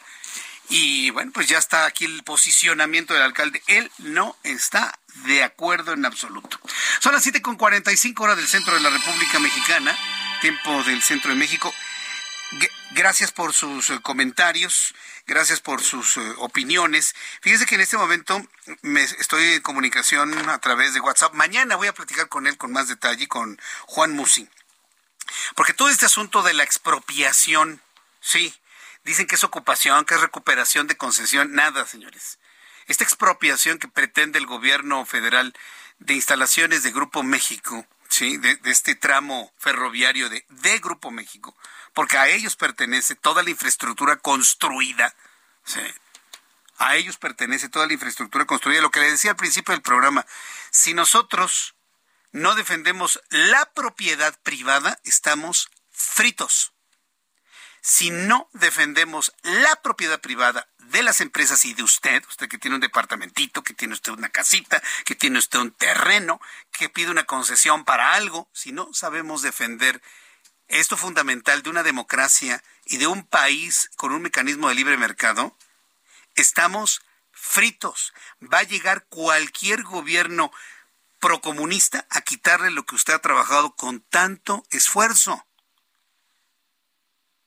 Lamentablemente la mayoría del país, que por las razones que usted quiera, la mayoría de la sociedad, que no han tenido la oportunidad de tener un patrimonio, no lo entienden, no les importa. Y están en la idea, sí, que le quiten a los ricos, pero así no funciona esto. O defendemos la, propiedad privada o de verdad muchos no vamos a tener nada que hacer aquí. ¿eh? Así, así es sencillo. Es un derecho humano fundamental. Y este tipo de anuncios, este tipo de visos, expropiaciones, y que luego el mismo autor de la expropiación diga, no, no, es nada más recuperar una concesión, está amenazando a todos los mexicanos que tienen alguna concesión de algo en este país. El mensaje es clarísimo. Está advirtiendo a todos los inversionistas nacionales e internacionales que tienen una concesión de algo, lo que usted quiera, lo que usted me diga, que se los puede quitar en el momento que se le antoje, bajo el argumento falaz que usted quiera. Ese es el mensaje. Ah, bueno, pues quiero decirle que bajo ese asunto, mi compañero Darío Celis, hace unos instantes a través de su cuenta de Twitter, eh, revelaba declaraciones o comentarios de Germán Larrea, el presidente dueño de Grupo México, en el sentido de que daría marcha atrás a su intención de comprar Banamex. Y entrecomillaba, no voy a invertir 7 mil millones de dólares, que por cierto eso no cuesta el banco, el, banco cuesta al menos el doble. Eh, si a la vuelta del, del tiempo me lo van a quitar. Es lo que le estoy diciendo los temores y la incertidumbre que acciones como estas generan en los inversionistas. ¿Usted cree que después de esto hecho y las maromas que le están dando al asunto, tanto el presidente como su secretario de gobernación y todos los involucrados en este caso, son maromas para hablar de lo mismo, una expropiación? ¿Eso va a generar certidumbre? ¿Usted va a invertir en un país donde si se le antoja al presidente se lo quita? ¿Usted cree que va a venir un inversionista internacional a poner su dinero para crear una empresa y generar empleo, ya no lo van a hacer. Esto que acaba de hacer el gobierno con el Grupo México, después de haber hablado de la compra de Banamex, y al día siguiente expropiarle un tramo ferroviario, lo único que genera es incertidumbre. ¿En quiénes? En los dueños del capital, en quien tiene dinero para invertir y poner una empresa, los empresarios, a ellos a ellos les genera incertidumbre. ¿Invierto más? ¿Y qué tal si me quita la concesión? No, mejor ya no invertimos. Y en el peor de los casos, ¿saben qué? Vende. Vámonos a, vámonos a otro país más seguro. Vámonos a Estados Unidos. Vámonos a Canadá. Vámonos a un país de, Medio Oriente, ¿no? del sur de Asia. Este, vamos a la India, ¿no? Eso es lo que puede pasar. Eso es lo que está ocurriendo. Pero nadie les explica esto. ¿no? Entonces, me están comentando mi, querido amigo Juan Musi que parece que ha sido desmentida esta versión, que Grupo México seguiría en su intención y en el camino de hacer una importante inversión para la adquisición de Banamex a City, de comprar la City su parte de Banamex. Y bueno, pues lo único que necesitamos es una, es una comunicación, una comunicación directa, este, oficial por parte de, de Grupo México para conocer si siguen o no siguen y su posicionamiento como eh, eh, en cuanto a la ocupación de esa línea ferroviaria. Pero mire, no todo es malas noticias. ¿Sabe qué es lo que va a pasar en la alcaldía de Iztapalapa? Nada más y nada menos se va a presentar, ya lo está oyendo, los Ángeles Azules se estarán presentando en Iztapalapa y tengo comunicación con Clara Brugada, que es la alcaldesa en Iztapalapa. Estimada Clara, ¿cómo le va? Bienvenida. Muy buenas noches, Clara. Hola, hola, aquí estamos a la orden. A, ver, ¿cómo, se, se, hizo esto para el concierto de Los Ángeles Azules en Iztapalapa? ¿Cuándo va a ser? ¿Cómo va a ser? ¿Quiénes podemos ir? A ver, platíquenos. Sí, sí, sí, claro que sí. Está en el contexto del el mes de mayo, en el festejo de las a las mamás en Iztapalapa, pero bueno, a final de cuentas es un festejo a la familia y a toda la población. Eh, el día jueves 25 de mayo van a venir acá, bueno, tú sabes que es la sede de Los Ángeles Azules, y vamos a llevar a cabo un gran concierto para festejar a las mamás. Va a ser gratuito, va a ser en la Utopía Mellehualco a partir de las seis de la tarde en la cancha de béisbol que es enorme. Así que invitamos a toda la Ciudad de México que vengan, que, que participen en este festejo, que se sumen al ritmo de Los Ángeles Azules. Aquí eh, los esperamos de Iztapalapa para el mundo. Eh, ¿Van a ser Los Ángeles Azules o va a haber alguien que abre el concierto, se presentan ellos directo? ¿Cuántas personas eh, caben ahí en este lugar, Clara? Sí, bueno, eh, calculamos que más de 60 mil personas en este espacio en donde eh, se está convocando eh, sí abren otros grupos, pero a la, eh, pues sobre todo, digamos, eh, el evento principal, pues va a ser, van a ser Los Ángeles Azules, que llegan con todo, aquí con su, en, en, en su lugar de origen, y toda la población está muy motivada por eso. Muy bien, entonces, invitación jueves 25 de mayo, ¿a partir de qué hora? de las 6 de la tarde. ¿En qué lugar? En la cancha de béisbol de la Utopía Mellehualco. Mm, muy bien, perfecto. Entrada libre, ¿verdad? Completamente entrada libre. Entrada gratuita, entrada gratuita, así que solo que se preparen, que aparten su tarde, nochecita, para venir aquí y festejar a, a, a las mamás, festejar a Iztapalapa realmente. Muy bien. Pues Clara Brugada, ha sido un gustazo platicar con usted en esta oportunidad. ¿eh? Gracias por estar aquí y hacer esta invitación general al público que le escuche en todo el Valle de México. ¿eh? Muchas gracias, Clara. Sí, todos invitados acá. Hasta luego, que le vaya muy bien. Bueno, pues Clara, Clara Brugada, alcaldesa en Iztapalapa. ¿Te gustan Los Ángeles Azules? De Iztapalapa para el mundo, ¿no? Mira nada más. ¿Saben qué? Yo prefiero la música de Los Ángeles Azules que los correos tumbados. Que por cierto ya los prohibieron Esto, por ejemplo, no está prohibido. Esto viene en todos lados, es universal. Pero los tumbados parece que van para atrás en muchos lugares de la República Mexicana.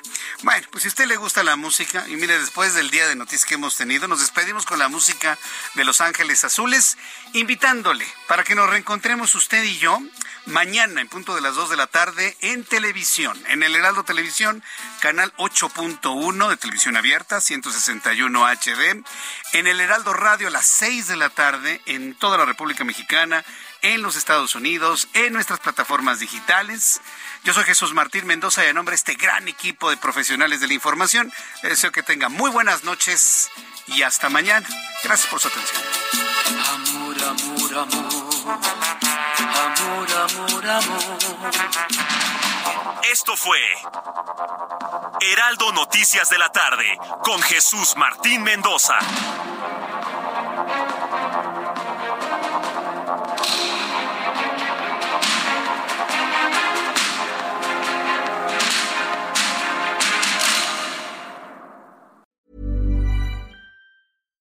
When you make decisions for your company, you look for the no-brainers. And if you have a lot of mailing to do, stamps.com is the ultimate no-brainer. It streamlines your processes to make your business more efficient, which makes you less busy.